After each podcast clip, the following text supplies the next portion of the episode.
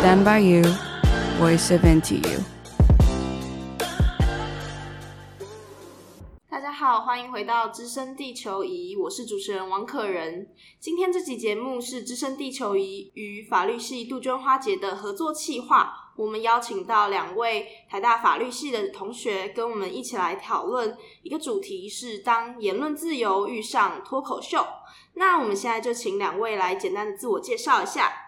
嗨，大家好，我是法律系杜鹃花节的总召蔡少伦。这个是我找我的朋友一起来陪我做的一个一个采访，因为我们想让大家了解到说法律系到底在干嘛，然后可以透过这个机会来讨论一些法律系看待这个社会时事的议题。Hello，大家好，我是林家伟，我是法律系二年级的学生，也是学术部的部长。那非常开心今天可以来到这个节目，和大家一起聊天讨论议题。我们今天会选这个“当言论自由遇上脱口秀”这个主题，其实也是跟最近的时事议题相关的。像最近的中国媒体人王志安上了脱口秀节目《贺龙夜夜秀》，想必大家应该都有听过。然后他评论台湾的选举造势像秀，然后在那个夜夜秀当中用一些动作跟言语歧视一些呃残障人士。然后，所以造成了很多轩然大波啊！然后网友也非常的愤怒，然后留言要求这个节目跟王志安本人要出来负责，然后道歉。然后，因此我们其实也会很想要讨论的是关于脱口秀这个行业，然后跟他很常卷入一些歧视性言论，然后引发言上的事件。然后每次的事件爆发后，也会引起讨论是到底什么是歧视性言论？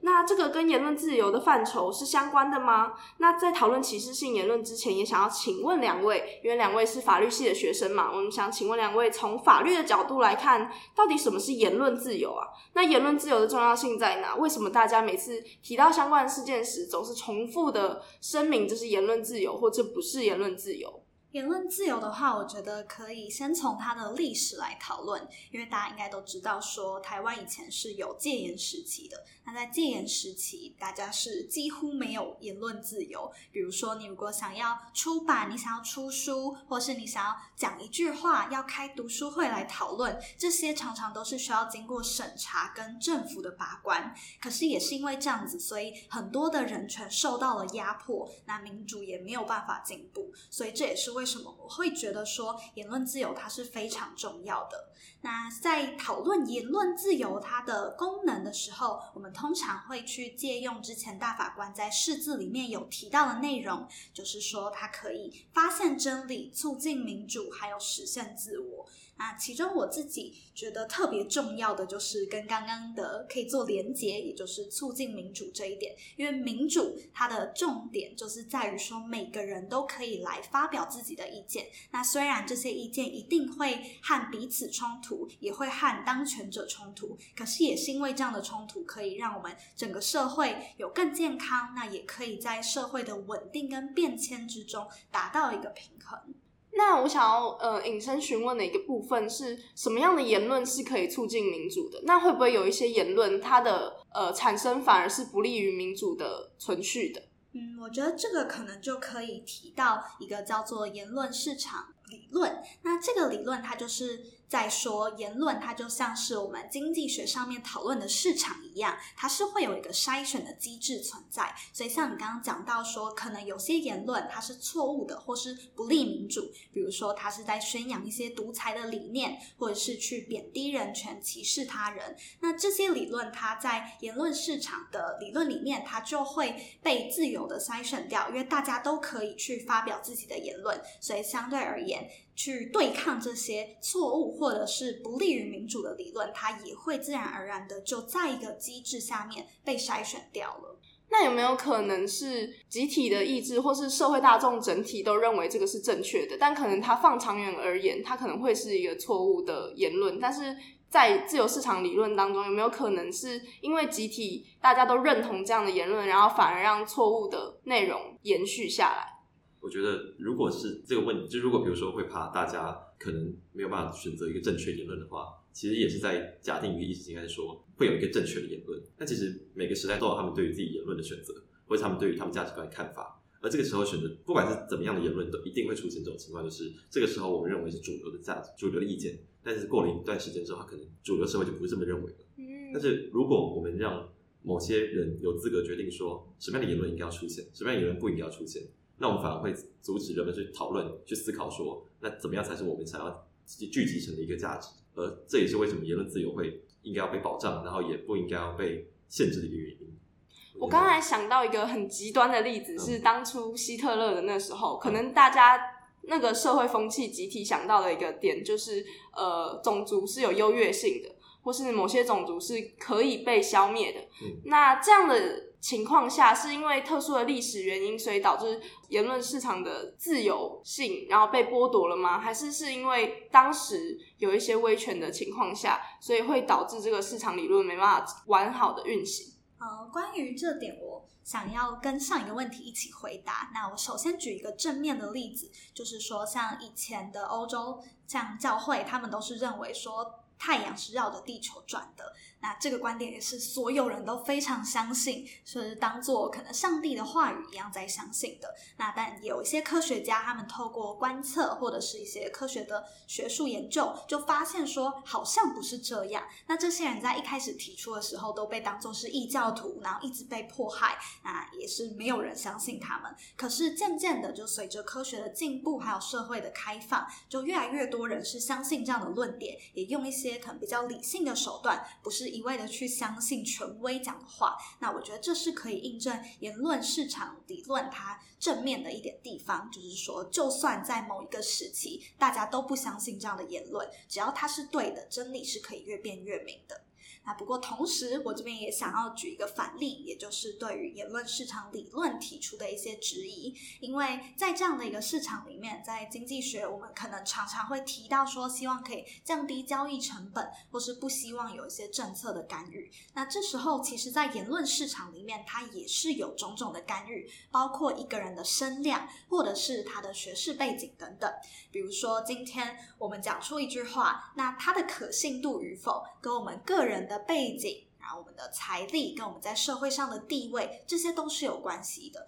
所以，言论是不是能真的在一个市场里面自由的竞争，还是说人们会因为自己的权力地位有所不同而把持着某些言论的力量？我觉得这点是有待讨论的。那我补充刚刚那个负对于他的那个负面看法的一点，就是那时候我在学自由主义的时候，他们有一个论点是说，因为他们也推行一个。自由的市场，因为他们觉得自己的那个自由主义本质就是你的言论是可以经过检验的，不管是好，不管是正确的还是不正确的，它都应该经过检验，人们才会知道什么样是真理。但是他们也会思考说，如果任由错误的言论在那个公共议政讨论里面运行的话，其实人们的注意力会降低，所以你可能会没有缺乏能力去辨识说什么样的言论是正确或错误的，或是你会被太多太多的言论给迷失你的方向。所以有的人会建议说。某些平台应该要，或者某些有声量的平台应该要懂得自清，懂得了解说他们发发出的言论是不是一个值得被发出来的言论，这是其中一个反对言论市场的论点。但是我觉得更多的还可以在后面做讨论。很感谢两位分享，然后我想额外的再问一个问题是：那你两位觉得法律人在这个言论自由市场里面，他的角色是什么？我觉得如果是就是单就言论自由本身而言，其实法律需要做到的东西是很少的，应该说。并不是单纯就我们所理解的那样限制那么简单，因为只限制一个事情，并没有办法阻止一件事情继续发生。我们今天限制的这种可能，还有可能以另一种形式来呈现出对某种群体的一个歧视或是伤害。所以，反而我们可以做的是从背后根本了解到说，为什么这样的言论会产生，为什么人们会有这样的想法，为什么会对特定群体有不一样的看标签，而去阻止这些标签的产生，去弭平这样的差异。这个才是法律本身可以做到的。那对我来说，因为我刚好对公法比较有兴趣，就是像宪法或行政法的领域。那在宪法里面，我们就有保障到言论自由，所以在研究宪法的学者或者是法律人，他们就会因为要去用宪法来保障言论自由，而更加的了解说它的重要性在哪里，为什么我们要保护，我们要怎么样去保护。那我觉得这点其实是需要更多人意识到的，因为我们每天在行使的言论自由，其实很多人是没有。意识到它的珍贵以及重要性，甚至会因此去滥用。那所以我觉得法律人也是需要有一个社会沟通的角色，因为我们知道说它的重要性在哪里。那如果可以让社会有更多人可以知道的话，那我们行使言论自由跟促进民主都是会有所帮助的。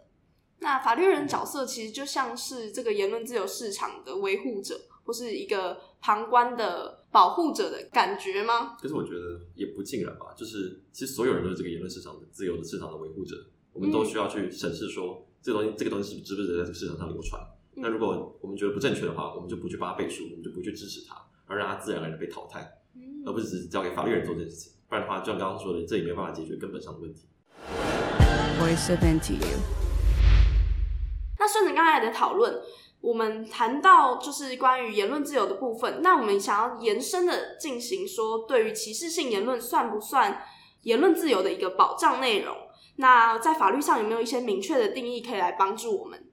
仇恨言论的话，它在我们的法律里面，跟可能不管是台湾法还是国际法，它都没有一个条文去明确的定义它是什么意思。但是根据联合国那边的一些文件还有网站的描述，仇恨言论就是说对用言论来表达对一些群体或是个人的歧视。那而且这样的歧视是会包含到端于个人特质的，比如说他的性别、种族或者是身高这些。形是的部分，言论自由还有歧视性言论，它的表达方式其实都不限于只是说话说出来这么简单，要用漫画、照片或者是一首歌等等的形式去表达，它其实也都可以算是一种言论。那在法律的理论里面，我们会称它为象征性言论。所以在这边，仇恨言论它也是可以用这样象征性言论的方式去表达。那歧视性言论，它去判定的依据会是依据一个情境而言，而而不是单纯就那个言论本身吗？应该说，每个国家他们都不敢做出一个明确的定义，因为定义本身其实就是在划定说什么是歧视，什么不是，什么样的言论 OK，什么样的不 OK。可是其实他如果他划定了一个一个界限的话呢，就变成说，即便那些通过这个界限的审查那那个那些言论，还是有可能在某些语境的情况下，对某些群体造成伤害。反而会，但这样反而会让那些群体认为这些言论是经过国家背书、经过政府背书的、经过法律背书的，所以他们会伤害更大。所以很多时候他们会选择不对一个言论做出一个定义，他们会在个案里面就探讨，说他到底有没有对于这个人或这个群体造成伤害、造成歧视，然后来去给他一个评断标准。关于他刚刚讲到的伤害，这边想补充一点，是我自己之前有读到 John Arthur，他是一个哲学家，那他也对于宪法以及言论自由这些非常有研究的一些一个学者。那他在定义伤害的时候，其实是比较严格的。他会讲到说，伤害并不只是一种轻微的刺激，或者是你觉得不舒服、不想要的经验。比如说，如果上课的时候中午吃便当，有同学拿汤匙去刮那个便当盒。这个对我们来说是一个很讨厌的行为或不喜欢的声音，可是它不一定会对我们造成伤害，因为伤害在 author 的定义里面会是一个比较重大，而且会阻挠到个人利害的一个行为。也就是说，可能今天他讲了这句话，那伤害到了我的自尊心，导致我以后没有办法完整的发展我的人格，或者说我本来有一个梦想，可是却因此不敢去实践，那这对我来说就有造成重大利害的阻挠，就是。一伤害。那我发现一个点是，个人的伤害其实是很难，就是同等而视的，就是很难每评估每个人不同的伤害。那我想要问一个点是，不同的呃身份跟权力关系有没有可能造成那个可能受伤的机会会不平等？我好奇的点是，因为我们刚才讲到，大家所受到的伤害的评估标准是不一样的。那你个人所拥有的身份，或是我可能是一个处境不利者，我可能是一个身障者，我可能会是一个性少数族群。嗯，那我这时候收到的歧视性言论，可能就会对我本身造成的伤害会很大，或是它可能会让我处于这社会的更不利的角色。那这会不会在法律上变成一种评估的标准？就是像是如果我骂蔡英文说。你你你你你，我不知道要骂他什么。嗯，你这个你这个赌徒，你这个伤害国家自尊的人，就是我可能骂的很凶，我可能对他飙脏话，可是法律几乎也不会对我做出什么样的行为，也不会说我是在攻击他，或是对他造成伤害。但如果我现在是一个性少数族群，然后你骂我变态，你骂我恶心，你骂我不配活在这个世上，那我可能会受到伤害就会更大。那这样会在法律上做出一个不一样的评估吗？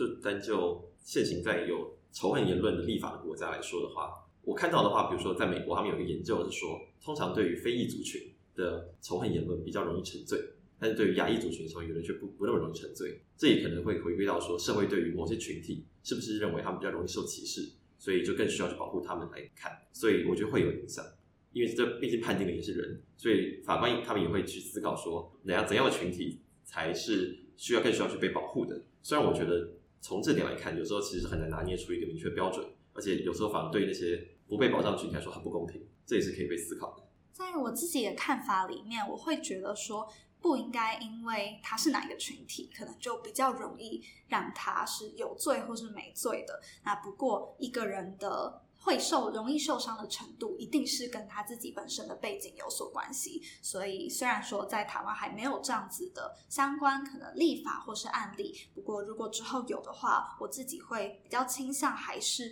以个案的角度去判定。虽然说比较困难，但应该也可以因此，所以不要太过于严重的侵害到言论自由。Voice of NTU。那我们。呃，刚才讨论到言论自由，也讨论到了歧视性言论，那我们就回归到王志安事件。那两位会认为王志安的评论属于歧视性言论吗？还是他是应该保障的言论自由？为什么？如果就是单就他，因为刚刚嘉伟有说，言论自由有分他的动作，或者他的言论，或者把他说的话，他表现的行为都可以当做言论自由的一部分。所以，我们单就我们如果分开来看的话，就是我看他原来的那个片段，其实他。一开始就是他一开始是在讲说他在某些特定政党会做一些很很戏剧性政治动员，然后来获得民众的支持。比如说他们会在一个舞台上造势的晚会，或是他们会找找某些候声量特别高或是有特定取取向的候选人上台来发表演讲。他一开始讲的是这件事情，然后他说完这件事情之后呢，王志安他就说那个陈俊翰律师，他就他们他就说他们会找中身障人士上台，然后他在做他们模仿他那个身障人士手抖的动作。那我觉得单就言论而言，其实他要探讨的是这个竞选方法的问题，所以而不是特定对于某些群体的一个批评。呃，但是如果只有单他的动作，一旦是很不 OK 的，因为他就在模仿一个一个身障人士的，而且重点是这样的动作并没办法助于社会的讨论，或是让大家去反思什么问题。但其实他言论本身是可以的，他可以让我们思考说这样竞选方法到底是不是有意义的，到底是不是我们所需要的。所以单就这点而言，其实。我不会觉得他的言论本身，他的他说的话不会到不不会到歧视的程度，但是他的动作确实让人觉得有歧视的成分在。我也认为说他提出。对于竞选方式的反思，这点是蛮可贵的，因为的确，我们的民主如果想要进步的话，就需要不同的意见来审视。那但是，因为今天他做的这个动作，他其实是利用少数族群的一个身障的特点。那就像刚刚一开始在定义里面有讲到的，如果是希望可以透过他的特征，尤其是一个少数群体，来做出歧视的行为，因为歧视的话，就是像他现在是希望他的这个模仿可以引起大家。笑，或者是说他自己也觉得说，对于身障人士，他并没有那么尊重的态度去模仿的话，那我觉得就是不恰当的。那我补充一点是，有人会批评说，他们觉得他讲的话不正确，因为那个陈俊翰律师本身并不是为了卖惨才上去，他本身就是在这个身障的这个领域界，非常的身障权益的领域界，具有很多年的耕耘的经验，所以他是靠自己能力才受到执政党的青睐，然后才获得提名的。那我觉得这点就很。刚好表明我前面讲的说，其实言论是可以被人们去思考的。就假设他们就是真的这个陈俊翰律师是因为这个原因，所以才去，不管是因为他是被政治动员，还是说他是因为真的因为自己的能力，他都可以让人们透透过人们讨论发现背后的原因。但如果他的言论不出现的话，那人们就不会知道说为什么这个这个事情是为什么他会被提名，为什么他可以他可以得到这样的机会。所以言论本身才可以让人们去真理才可以越辩越明，然后人们才可以知道说到底事实是什么。所以这就是为什么我觉得他的言论更不应该被阻止的原因。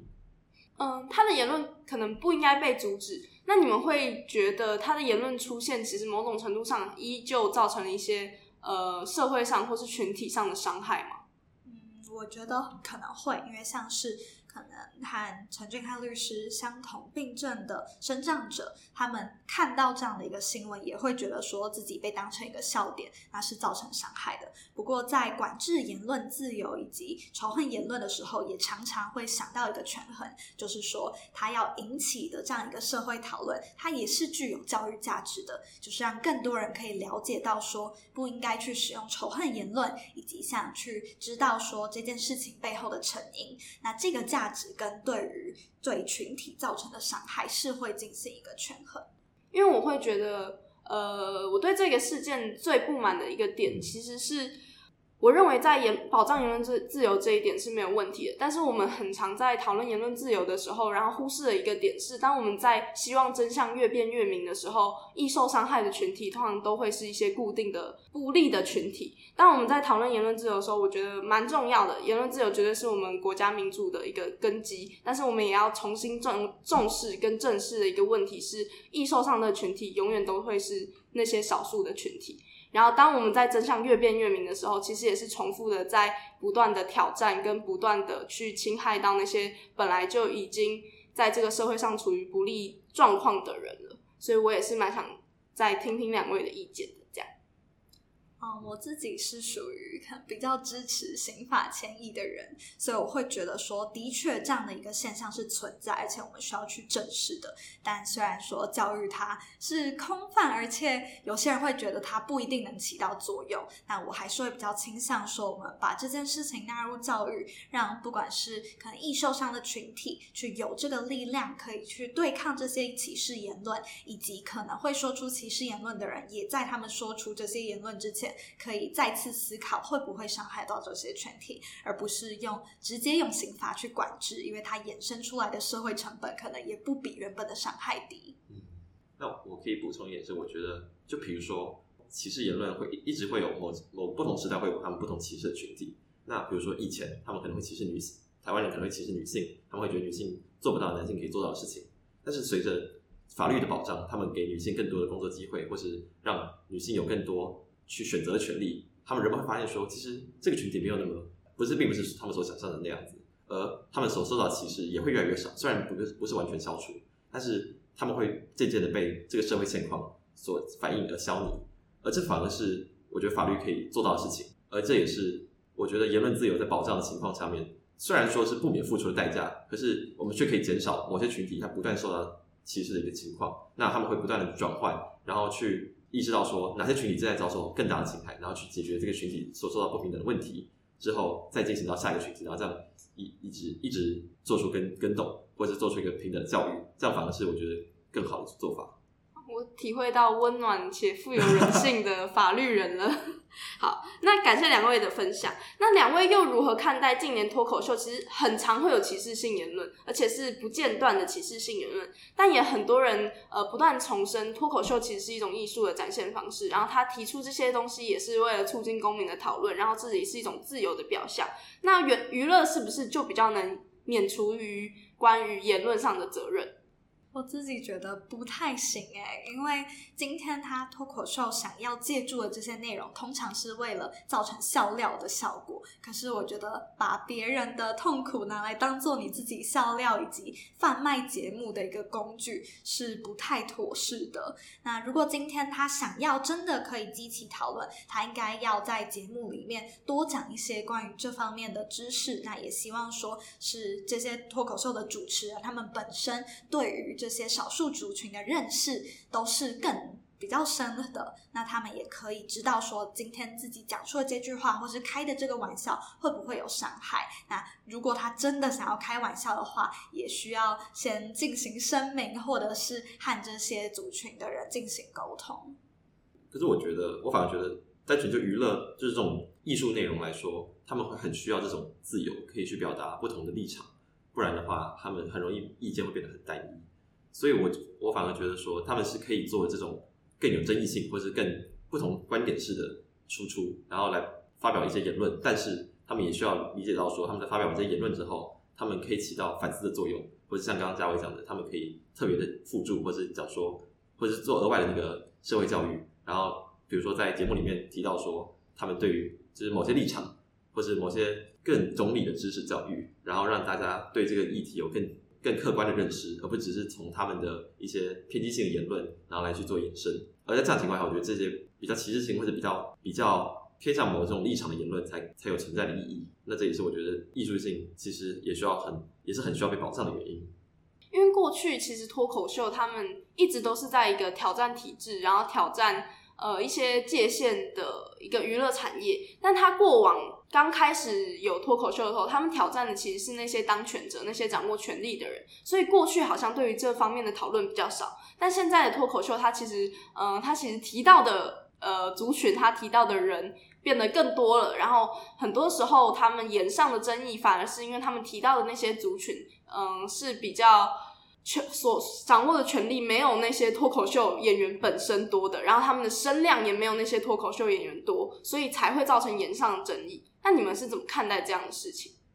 嗯，我自己觉得，像前阵子德国他们的花车游行就有。非常针对政治的一些梗，像是可能把普丁或者是他们自己德国的总理这些人物都拿出来讨论。那其中就比如说在他的头上挖一个大空洞，然后结合总理的名字去笑说，说他是脑袋空空的总理。那像这些其实也有点像是脱口秀跟艺术里面想要借由讥讽来达到一个政治挑战或者是促进民主的效果。那我觉得，因为他们今天去嘲笑这个对象，他是政。政治人物，第一个可能因为握有比较权力，所以没有那么容易受伤。那第二个也是因为他们不是去运用他们的弱点去进行歧视或嘲笑，而是单纯就是就他的政绩去提出一些政治的不满。所以我觉得在这方面是完全没问题的。那不过在后段上，你有提到，因为近来他们讨论的对象越来越广泛了。那我觉得如果真的要管制的话，事前的审查可能还是过多限制了，所以只能说。去呼吁这些业者可以再进行更多的员工教育，或者是自我的一个提升。那不过事后的下架可能会有待讨论。就我自己是觉得说，如果今天他这个片段真的是伤害到别人了，那政府应该是有这个权利可以请他把这一个片段去进行下架的。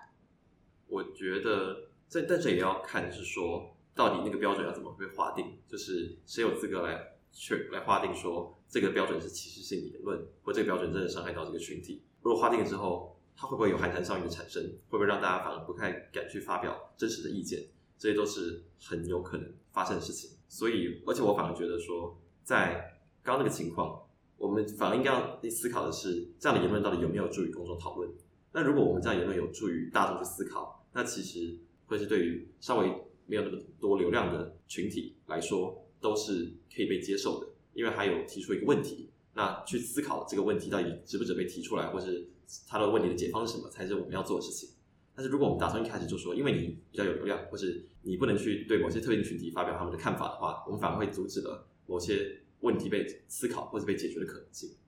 我觉得也可以去让这些艺术的业者和少数群体多进行交流。比如说，我今天如果是一个脱口秀的主持人，那我想要制作这集节目之前，我是不是应该要去问问那些我在节目里会包括会讨论到的族群，他们对于这集节目的想法是什么？那会不会觉得受到伤害？其实我觉得，如果他们可以做好这些事前的功课，应该是可以避免大部分的伤害产生。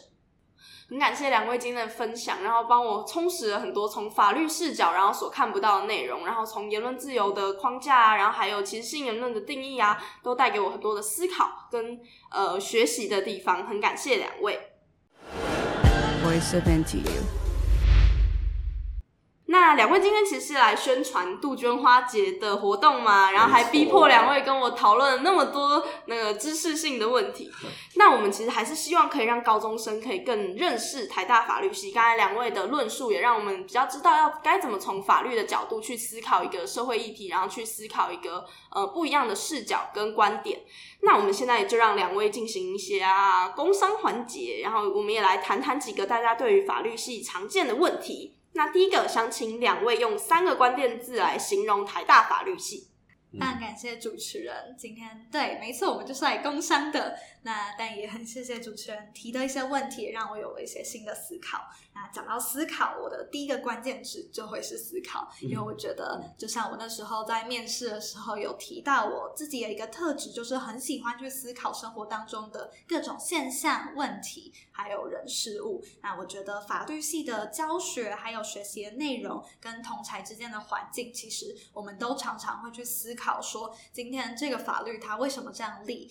那它有没有需要改变的地方，或者是我们提出的一些挑战？所以我觉得思考是法律人的第一个特点。那第二个我会想要讲的是温暖。就是 我觉得我们在思考的过程中，因为接触到很多社会议题，所以大家也是常常会用一个包容的观点去看不同的族群、不同的事件。那也因为这样子，所以我们就算大家都是很喜欢思考、很有想法的人，但是在这个环境里面，我们不会去怕说看别人的想法进行碰撞或冲突，我们反而能很自由的在这样的一个科系里面。去自由表达想法，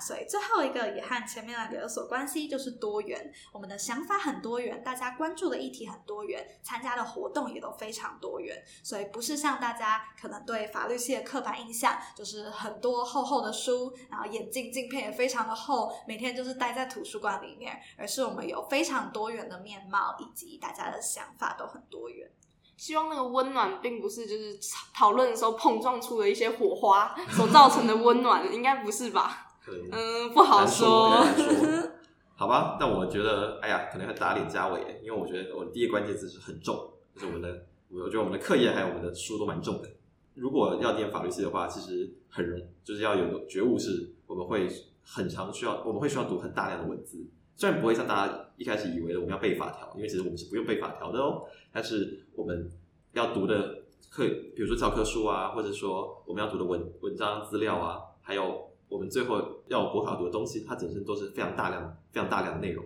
所以我们要很能够去接受，我们会有很多东西要很多不同的法律要学习，然后我们要很花很长的时间去在图书馆读书，我们会很常在图书馆遇到我们的同学，这种这这是我对法律系很蛮首要的印象。那第二个关键字的话，我觉得会是为什么？在我刚刚没想到，我想忘那个健忘 啊，没有理性，理性，对对对。我觉得其实有人会觉得说，法律是不是都很理性？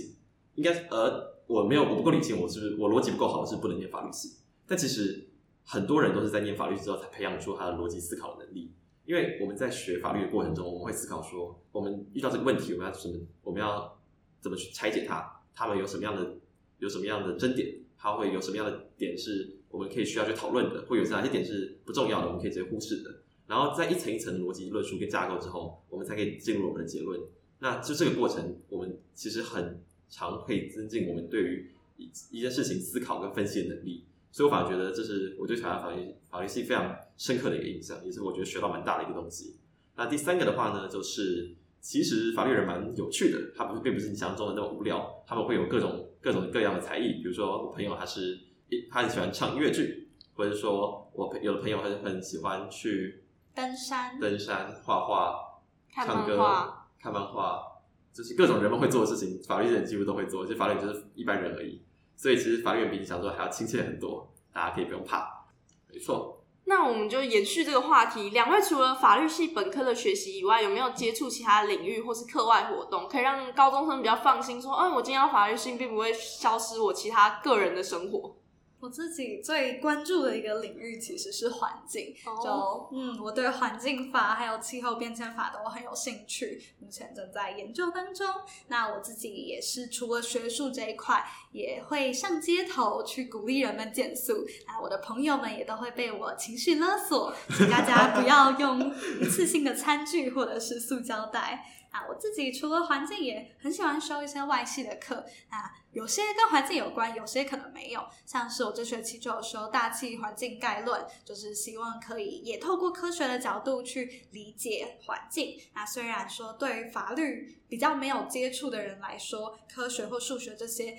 可能第一次在大学接触会有一点点吃力。不过我觉得也是因为这样，所以很丰富，那也可以活络一下自己的脑袋。那在兴趣的部分，我就是刚被提到很喜欢音乐剧的那位同学。那我自己也是有在系上的羽球队里面，跟在行政院那边担任青资，也就是政策参与的部分。所以我觉得除了法律，我自己也是一个很多元的人。我现在很紧张，因为我现在手边就有一个保特瓶，我完蛋了。哎呀哎呀，确实它有点太环保了。好的，那我的话，我其我其实。觉得我很我很我觉得我很需要在课业跟日常之中取得一个平衡，所以我会选很多跟法律系无关的课，然后来